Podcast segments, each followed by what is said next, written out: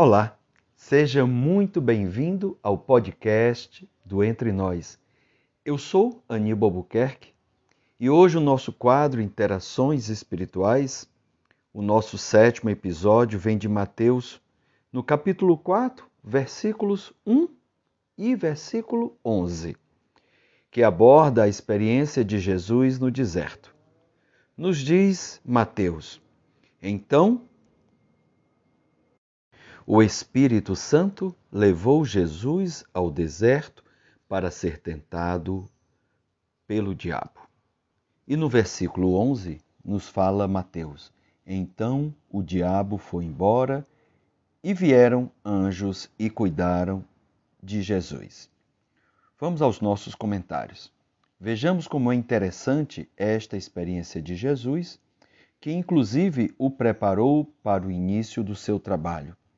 Neste capítulo, Mateus nos mostra que Jesus é levado pelo Espírito Santo ao deserto, nos fala sobre o diálogo mantido entre Jesus e o diabo, bem como, por último, o auxílio de anjos que vieram para cuidar de Jesus depois que o diabo foi embora.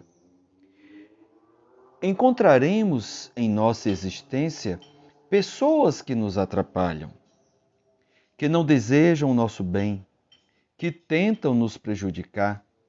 Esta experiência de Jesus nos ajuda a esclarecer que devemos ter cuidado com as tentações, que não devemos dar ouvidos e atenção a este tipo de pessoas e de espíritos. Devemos buscar e procurar resistir aos nossos vícios e hábitos que não são saudáveis e que nos prejudicam, pois eles, principalmente os hábitos e vícios morais e comportamentais, são as brechas das nossas tentações. Um outro aspecto interessante que eu gostaria de comentar e destacar nesta passagem, ou nestas duas passagens, é a ajuda de anjos que vieram para cuidar de Jesus, mostrando assim que cada um de nós recebe o amparo desses trabalhadores do Pai.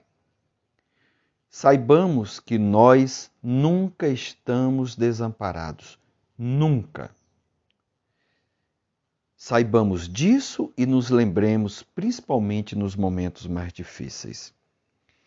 Esta passagem é muito interessante, pois retrata essa experiência que Jesus precisou vivenciar e que o preparou para a jornada que viria pela frente.